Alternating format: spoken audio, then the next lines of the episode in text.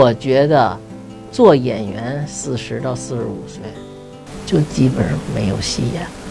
我可以到六十五岁还在教书，果然后边真的我一直教到六十五。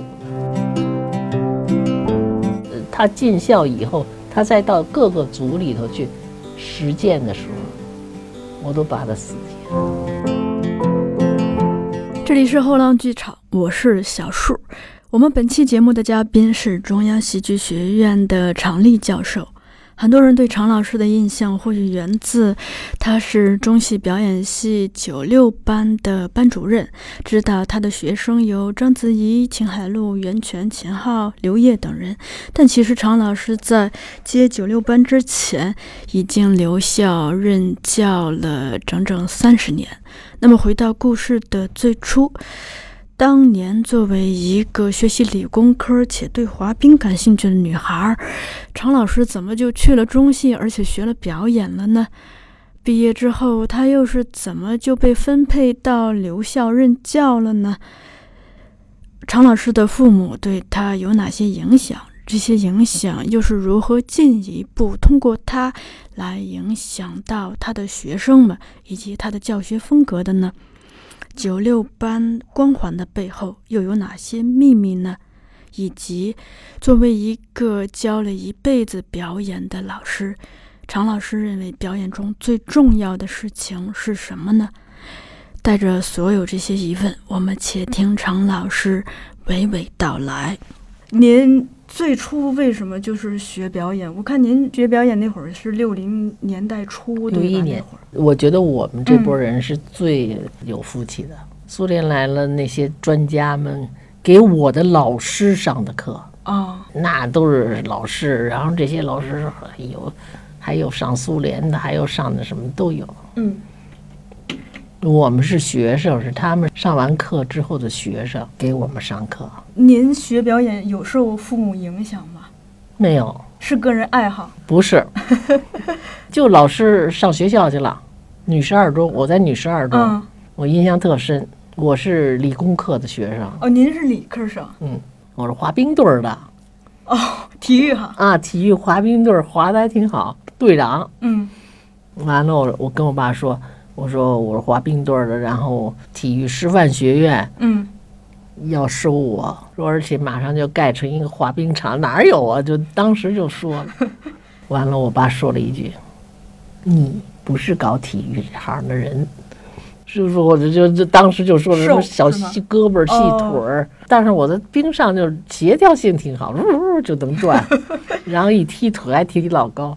就这样，那天有一天说戏剧学院老师来了，要看几个人。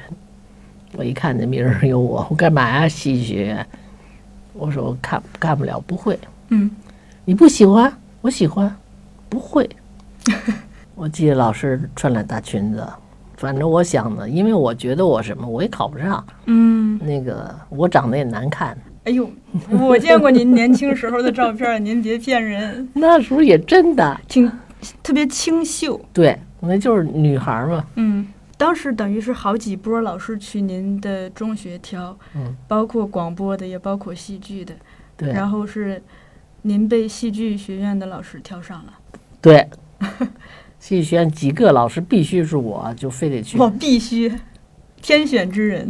就不干，就不好好干。嗯后来说今天就让我们上操场站着，我说那就站着呗，反正我也不会，他们就看这个您的状态，就整个状态，嗯我什么也没给他们看，我也不会。然后后来结果斑马就那一小小这个，然后嗯这嗯这样，结果斑马完了之后就下来了。嗯，我下来以后我又骑上去，我干什么？你又骑上去？哈哈哈大笑。我不知道应该怎么下去，我是爬下去呢，呃，还是跳下去呢？就在那哈哈哈大笑，全全班同学一块儿跟我笑，就觉得那课都没法上了。嗯，您觉得他们是看上您什么了？其实就是顺，顺就是我没有什么，比如特别丑啊，嗯特别不招人喜欢，不招顺眼还可以是吧？顺嗯眼，然后我们当时在天安门上老演出演话剧、活爆剧，火爆剧。我记得我老演大跃进的时候，那个售票员儿，我是一个售票员儿，得得得就怎么着，就干这个。嗯我们班的同学都特爱看，因为我上去就爱看。完了，我几个好朋友还特爱看。我父亲很重要的一条，你不是干这个的，你经不起折腾。我小时候啊就得肺病，哦，得的挺厉害的。您父亲是觉得您干戏剧这个也经不起吗？对，他觉得我根本不是干的。是吗？我妈妈还觉得左右老觉得我，呃，不挺，文艺的。嗯，不是干这个嘛，我就是跳跳舞蹈的，哦，就这样。您还记得当时是谁招生吗？一个叫刘志玲老师，就是我们表演老师，还有一个新体老师叫王月珍老师，都挺好的。我觉得当时就认准了我。当时全北京市认为中央戏剧学院要考试要招生，只能招女十二中，但是一个结果就是我考不上别的学校，不能考了。我们家也为了这个很着急。那可不是，这全家打起来了。你甭上那个，你就给我上那上，完了说你功课挺好的什么。可是现在看起来，我觉得当时已经开始了，就是有的人已经家庭问题，嗯，不能，就是他你就不能考了。我们班大部分人都考上的都是就师范等于二手，就等于咱们大专那感觉。所以谁谁谁都是大学正经本科的，就是我们这几个。嗯，反正也不交钱。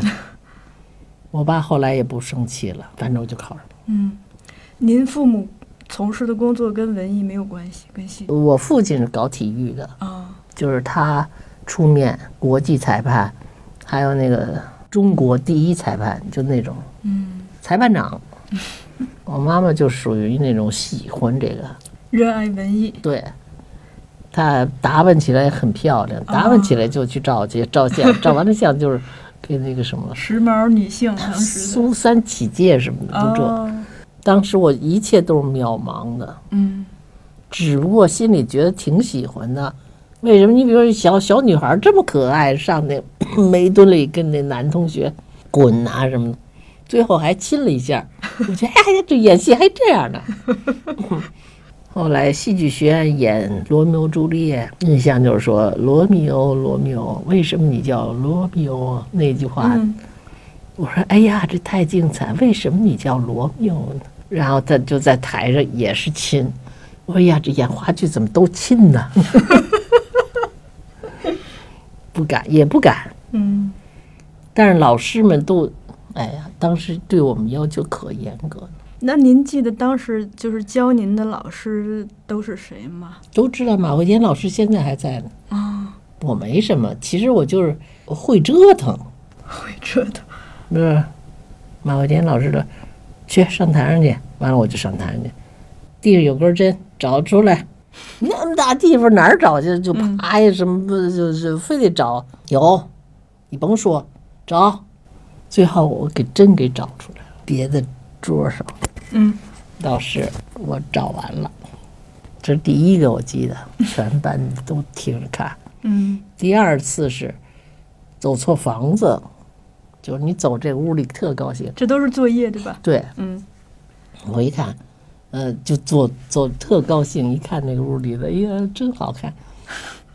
嗯，突然那儿有一张照片儿，嗯，那照片儿是我母亲，这是您想象的设计的人家放那儿的东西。哦哎呀，我就拿起那个照片儿，哎呦，哎呦，完了我就就哭了。嗯哎呦，那老师那这是苏联专家，后来特喜欢我，说我没想到你是这个这么个路子，你应该是一个就是那个特别能干，怎么你这样？当时我想，哎呦，您要您要喜欢我，我我我还不累死？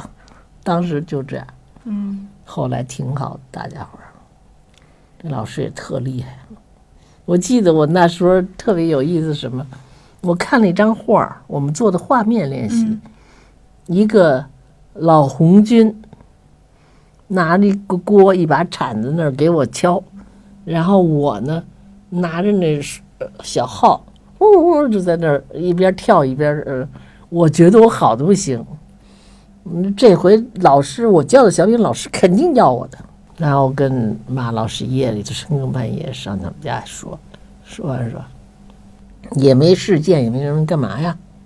你那儿干嘛呢？嗯，我也没说什么，您的班主任当时是谁？就是马慧就马老天老师师。嗯，然后大学四年对您影响比较深的老师也是马老师这是一个马老师嗯带着我们的老师，好多老师都挺深的。是吗？还有一波是从朝鲜战场上回来的，那跟我们也都反正都挺都挺，这慢慢一年一年一年上山下乡，还是到那哪儿到那个农村去啊，您也去了？去了。您去哪儿？嗯，哪儿的农村青云店，啊？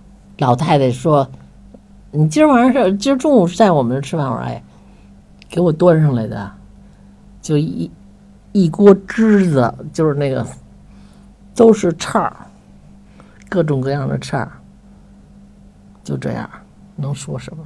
嗯，我真一口都没法吃啊！那就是白薯面儿，上面支满了小翅儿，搭起来那一个汤其实是不是汤，就是支起来那么一个叫什么，就是一个窝似的那么一东西。嗯虽然我们家，嗯，也都没吃的，嗯，但是戏剧院还挺好的。对，那会儿中国正难着呢，嗯六一年。我们当时一窝女的六个人，每个人早上第一任务是摁，这肿了没有？上火了，这屋里六个女的全肿，就一个不肿的，就是我，死活摁不出来坑儿。反正我觉得那时候挺好的。您是呃下乡去了多长时间？留呃下乡去了三个月吧，三个月。嗯这这段生活对您影响大吗？嗯，了解生活。挺大的。嗯呃，反正我爹妈疼爱我的，家里头那个什么的，在那里都没发生过。后来我们上山西去的时候，山西哪儿？山西阳泉阳泉。那个每天老头儿，那一老头儿老太太，我就住在老太太那屋，他呢跟老头儿一块儿去住去，我就住在他屋。完了说哟怎么了？后来是干嘛去了？上哪儿摘那什么去了？每天他走，老头儿走的时候，把所有那个呃梨都捅一下。我说您干什么呢？不能让它掉下来。什么意思、啊？窑洞是吗？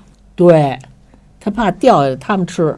嗯然后那老太太，那老太太挺疼我的，嗯，说我不在他们家吃饭吗？嗯呃，有时候他就做饺子，做的那什么，而且给搁糖了，哎呦，那会儿吃饺子搁糖那多奢侈啊！山西呀、就那老老太太，让老头儿给揍了，打了一顿。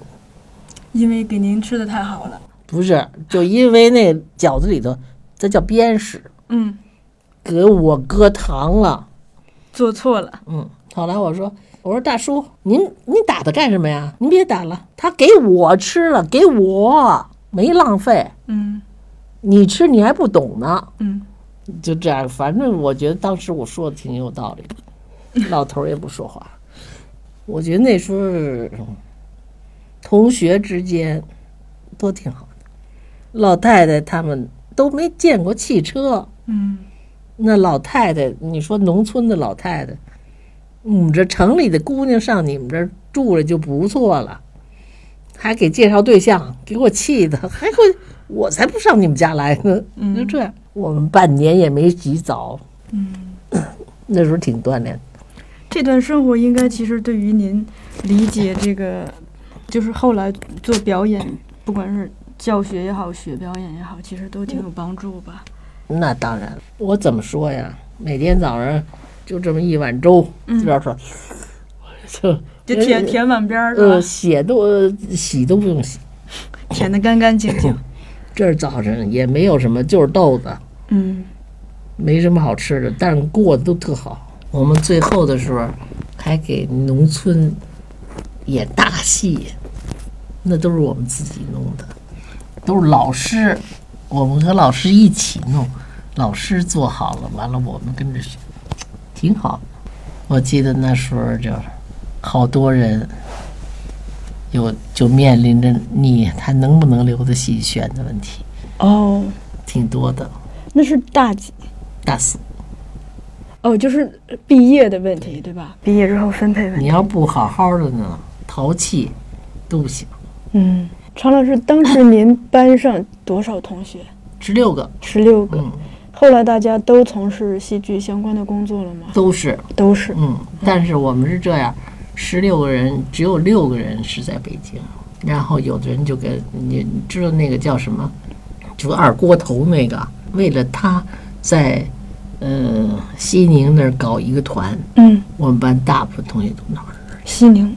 我觉得现在来看，当时我也是一个很闪光的一个人，但是不懂啊，真不懂。嗯。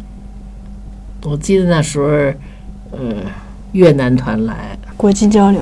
国际交流，越南越越越南团，然后中国团里头那个就有点像那个湄公河惨案那种，嗯。越南的一个河里的打仗，我就是那个主要角色，不是角色就是在那说。我觉得当时后来总理说：“你这旗袍穿的是是你的吗？”我说：“不是，不是，明天让他们再做一件。”哎呦，他们那么巧，有钱，就真就真做了一个。嗯完了那天晚上，总理就说了：“你说你不给你做，我们给你做了，做了你就得穿对。你瞧你现在穿，就说明天早上一直练。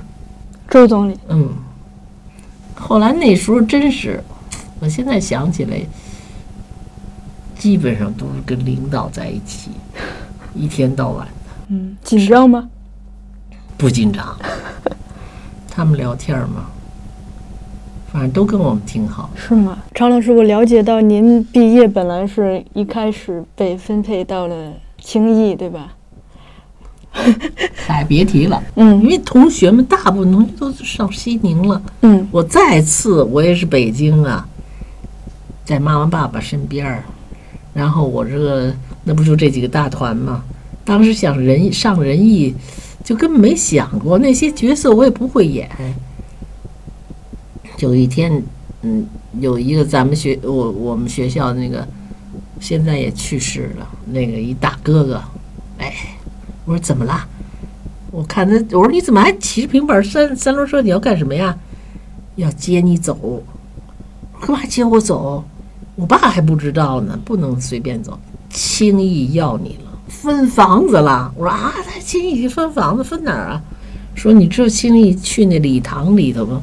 就那那个楼梯下边儿，那地方儿就相当于亭子间是吧？相当于什么亭子间呢？亭子间正正经经，这就是就是这么一个楼梯，然后咱们呢放笤帚、放水桶、放那个的。我那我人家说你有你管他什么呢？过几天儿你就成一大房子了，我就当时挺高兴的。我不仅留北京了，还有房子了，你们有吗？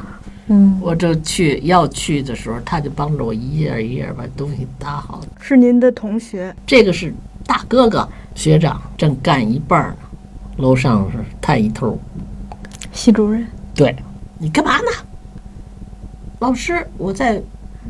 您不是让我们都离开这儿吗？我就快了。谁让你离开这儿了？上来，我就上去。谁让你你走？谁可以让你那什么？就是我，你明白吗？那您让我上哪儿去？反正不能让你上轻艺。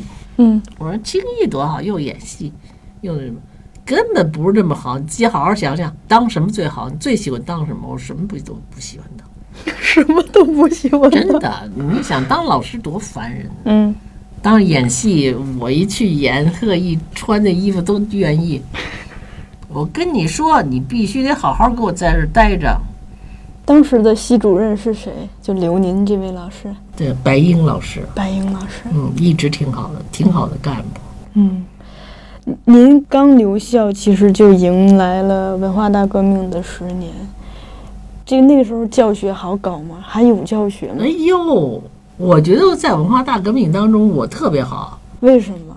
就是我既是学生，嗯学生又得求我，学校好多事情必须我告诉他们，所以我们现在变成当当时，就我一特殊地位，特特殊。老师吧，老师都特别好，老师一看，不是有的学生打人呐、什么的这些，他们就比如说要逗人了，肯定拿一包走在我面前，下班儿跟我们家啊，您您放心吧，就这这事儿都是我。学生把我当老师，老师把我当学生，都特亲。学生会听您的吗？就是一个这么年轻的老师。学生当然听着，巴不得呢。我毕业了，留校了，我是北京人了，哦，这是一个很重要的。很重要的一个资格。对，嗯，我觉得做演员四十到四十五岁，就基本上没有戏演了。我可以到六十五岁还在教书，果然后边真的我一直教到六十五呢，所以我就觉得特别高兴。诶，那常老师，您看，您当时那么想去轻易演那几个戏，但后来您一直教书，其实等于自己演戏的机会也很少，您会遗憾吗？没什么可遗憾的。你以为那个有的戏有的人会演呢？他演了还不如不演呢。他不会演，嗯哪儿都像我们似的，就觉得哎呦我会演，不会演。我也不是说什么演的特别好，嗯反正我演了。嗯然后他们的戏后来那个反正挺还可以。常老师，我有留意到，就是其实您在接九六班这个班之前，您已经在中戏教了三十年，对吧？我何止现在我这五十多多年都是我教的。嗯，就是您在接九六班之前，有哪些学生是是您教出来还比较嗯这个慢慢我一个一个给你点吧。我觉得最后的时候，张嘉宁现在女生，小女孩儿嗯陈晓，这都是很快的，这都是比较年轻的？年就是年轻最近的才出来的，他们有自己的，每个人都有自己的，而且每个人都有不服气的东西，那都确实不错。嗯常老师，您第一次当班主任是在哪一年？我第一次，就我刚毕业就是第一次，就刚毕业就当了班主任。对，我留意到，就是您在招九六级这个班的时候，您是特别重视大家形体上的、身体上的这种之前的训练。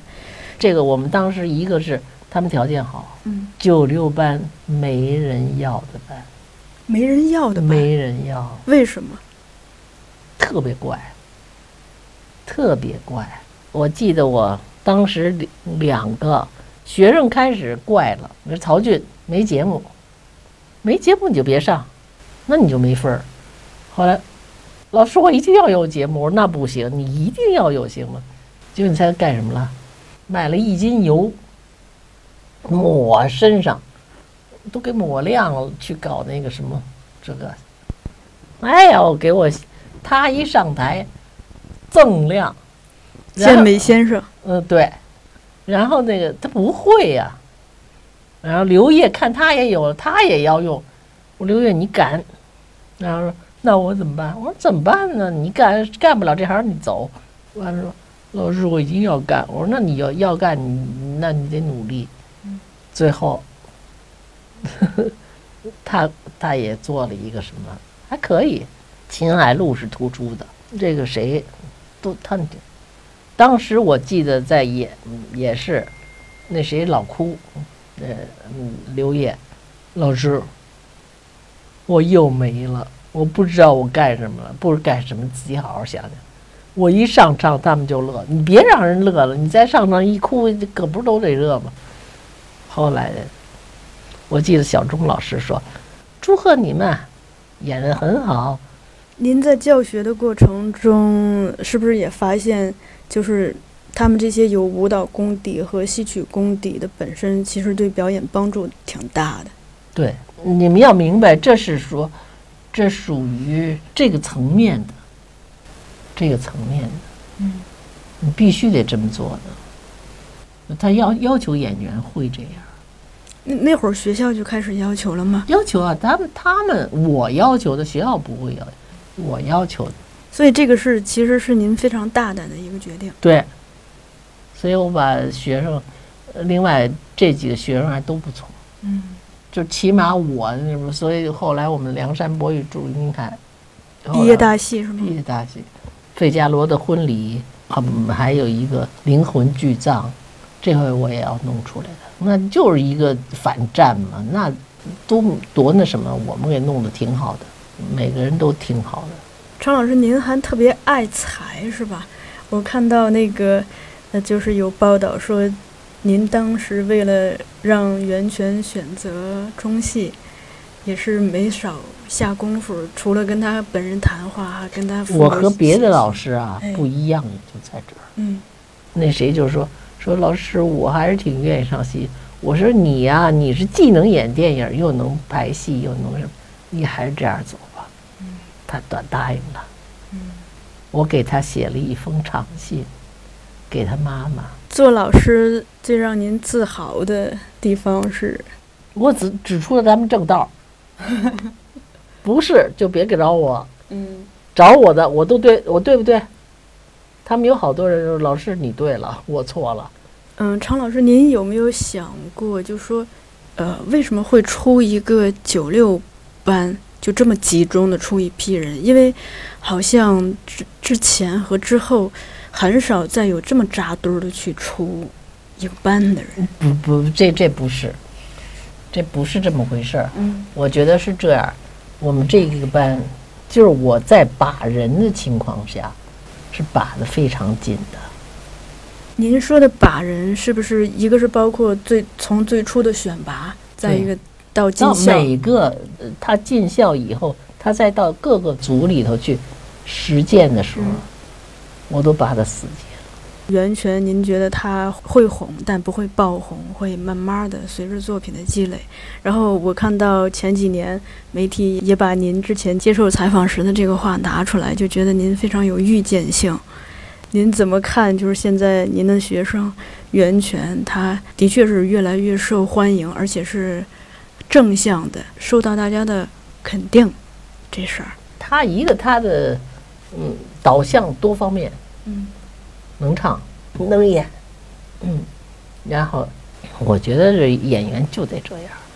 反正我觉得他自己对自己要求挺好。嗯，我管孩子，必须管孩子。那么还有什么？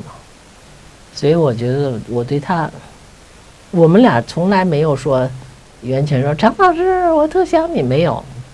张老师，您觉得我这一边这样行吗？他就这样。然后过几天他唱出来了。我看您也参加了那个《少年可期》，去去跟那些年轻人见了面。您觉得他们的这个优势和不足在哪里？他们的优势，现在来讲我看不清。看不清。他们我只看上几个人，一个叫海涛吧，嗯那叫海杜海涛涛，那是个演员，非常好的演员。嗯那常老师，您觉得就是说学表演的话，您最看重他们的是哪些特质？情感的真实，人生，我在我父亲、母亲身上学了很多很多。